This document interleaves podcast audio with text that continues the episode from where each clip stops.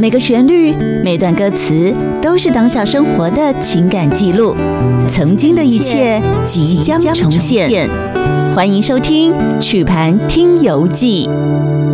欢迎大家收听今天的曲盘听友记。大家好，我是陈锦昭我。是王世豪，哇，我们这几集哈、跟大家是的聊了非常非常多有趣的，在当时候这个音乐不同的种类，是他们都被做成了曲盘哈、对从原住民的音乐，然后我们是也聊到了这个，在上一次我们提到这个呃新歌剧，对，挂掉，哇，这个是很厉害的销售呢，哦是可以做成很多很多的集数，对然后一次整套卖给你，这对，样子让你听一完整的一个故事，太是的厉害了，太厉害了！那我们今天要用这个声音哈、用当时的曲盘来介绍是当代的一种很重要的行业也短， ——艺旦。对啊，也短，对，艺艺旦哦，当初我在听到的时候，其实我我我觉得这个名词应该是从日本那边传过来的，对吗？呃，你说的那个应该是艺伎，哎呀，搞错，对，所以它其实只是其中一种而已，对哇哦，也短喜欢也短，哦，艺旦是艺旦，对，但是不一样的这个呃，一呃，其实工我作觉得吗还只是叫法不同啦，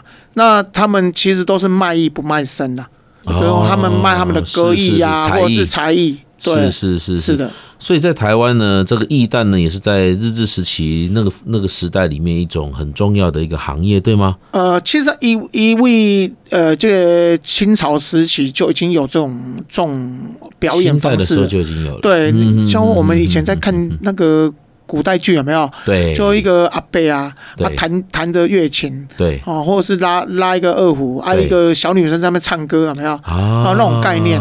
对是就是是那种是概是念是是是，那其实，在这个呃日治时期，有没有？对嗯哦，它整个这个艺旦有没有？才开始整个大流行。哦啊，，毕竟那时候呃，台湾人的经济也开始慢慢的比较好了。嗯，对，嗯那这个行业嗯嗯嗯可能就是说我讲的，当我们经济比较富裕了一点，对，那这个娱乐的比例就会占重重一，就会比较重要一点了嘛。是是是的是。那所以一旦那个时候，我们大会在哪个哪些场域里面工作？会会还是说能够听欣赏到他们的演出呢？呃，其实也多哈，嗯它有点像是，比如说，他是一个歌者，哦，对一个一个一个才艺的表演者嘛。是，那如果说我们今天去呃吃饭，嗯那我们想要有一个节目，对娱乐节目，我们就会想要邀请邀请他来艺旦嗯啊嗯来嗯这个为我们唱曲嗯啊，嗯甚至可以陪我们聊天嗯哦，对，甚至可以陪以。我们聊天这样子。但是他们艺艺旦本身，他是算是有点像接近很艺比较艺术家的那种那种等级，对吗？对，他就是一个艺人嘛，哦，艺人的概念，所以以他不们只会是很多东西哦。会很多东西哈是，的而且本身这个素养在艺术方面的素养其实是很高的，对吗是的，哦，所以你比如说，他们也会乐器啊，他们会弹奏对乐器啊，对啊，他们也可以跟你聊时事哦啊，啊，也可以跟你吟诗作对啊，对啊，吟也诗可以作对对啊，也可以就是唱个小曲给你欣赏啊。哇，太厉害了对，能歌善舞哎，当然啦、当然你你一个艺伎要培养一一个艺旦啊，也短，你要培养不简单。嗯，所以呢嗯，嗯嗯呃，像你刚刚说的啊，我们要去哪里呃可以看到艺旦的一些嗯场所场所？对基本上，呃，它任何一个场所都可以表演的。可是基本上，呃，有一些场所会比较常邀请哦邀他请们，他们来，比如嗯说我们在讲的这呃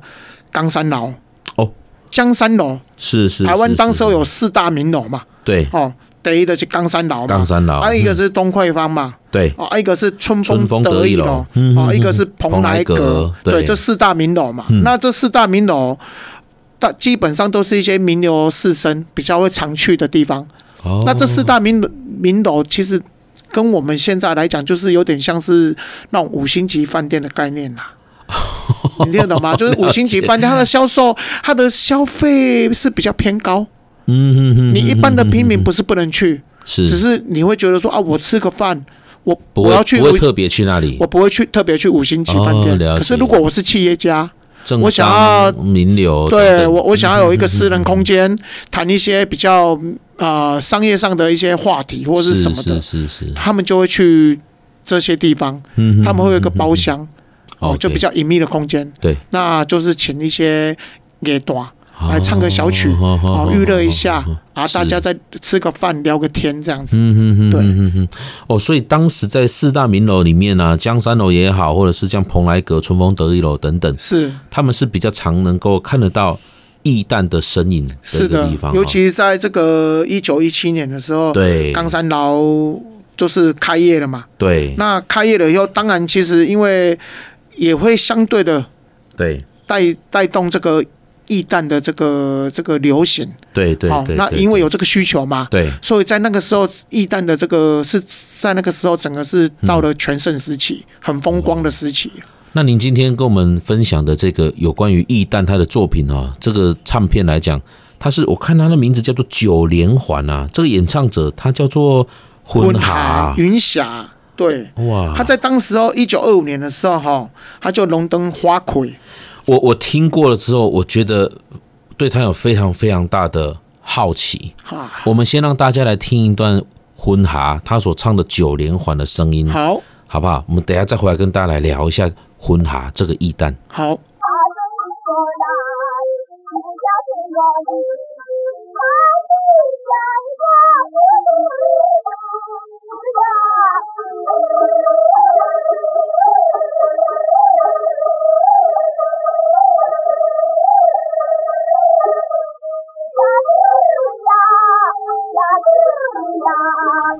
大家有没有听到混哈他的唱腔非常的特别？当初我听到的时候，我吓了一跳，我想说啊，这唱片更派气，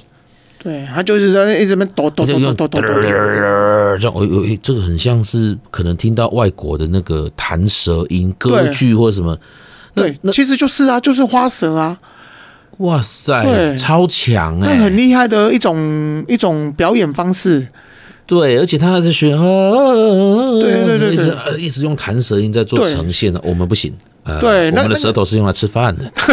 我们就没有办法 演唱出这么厉害的弹舌音，这样子。对，所以超说强我我我我们刚刚在讲的说，呃，这个婚塔嘿哦，他在一九二五年的时候，他荣登花魁，他不是并非浪得虚名呐、对，真的真的第一是个就是说很有他底蕴太他厉害唱歌的这个功力也够，那他也长得也漂亮，嗯，那他的这个这个手腕。交交际手腕，或者是是说是他是在是跟客人的这个吟诗作对啊，或者是他的是学识上都有一定的底蕴。哎、真的，我我看过您那边有婚塔的照片，是哎真的非常的很清秀，很漂而亮且啊那个对，很整个气质是完全不太一样的、哎对，而且那个你看感他觉可很以棒嗯你看哦，呃，在当时候在台北啦，哦哦，大道城嘛，那时候那边是一个很繁华的一个一个城市嘛。。对，那所以一旦在那个时候就是很全盛的时候，呃，至少啦，至少有超过一百位艺旦是打龙给出来的名号诶，哇，至少哦，就是讲哦，谁谁谁啊，幼龙啊，或者是谁谁谁嗯哦，都是那种赫赫有名的。嗯那嗯嗯云霞她可以去啊、呃、灌录唱片，而且还可以得到花魁之位，嗯代表她她在这众多的艺旦万里中面，选一的，对，她是嗯嗯嗯嗯一定是有一个水准的，对哇塞！而且那个时候易旦的时候，因为他他的才情也好，他的这个特殊的这种技巧也好，或者是是说他各方面的才艺的这个专长也好，一定是上上之选才可以去灌唱片，对吗？，对，而且你要想啊、呃，如果她是一个花魁的一个头衔，嗯那你如果要邀请她来唱，大家都在邀请她，你要排到什么时候？哦对不对真的耶，你要排到什么时候才能听听到她为你一曲高歌一曲？很简单啊，灌录唱片。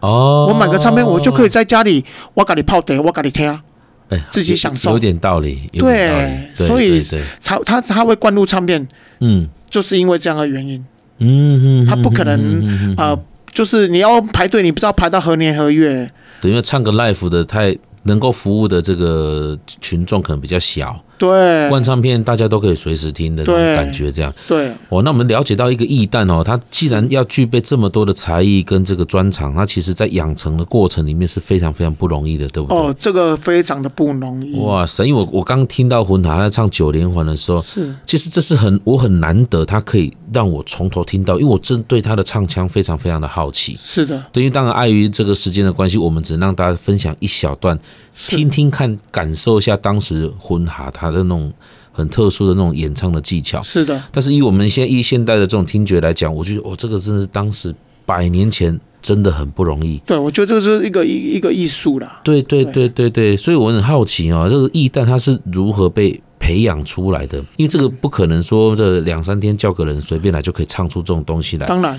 对啊，对啊，对，所以我们在下一段的节目里面，我们待会儿来跟大家聊一聊好，它的养成过程。好，这个我想应该是非常精彩，而且非常辛苦的。好。我们休息一下，待会儿回来。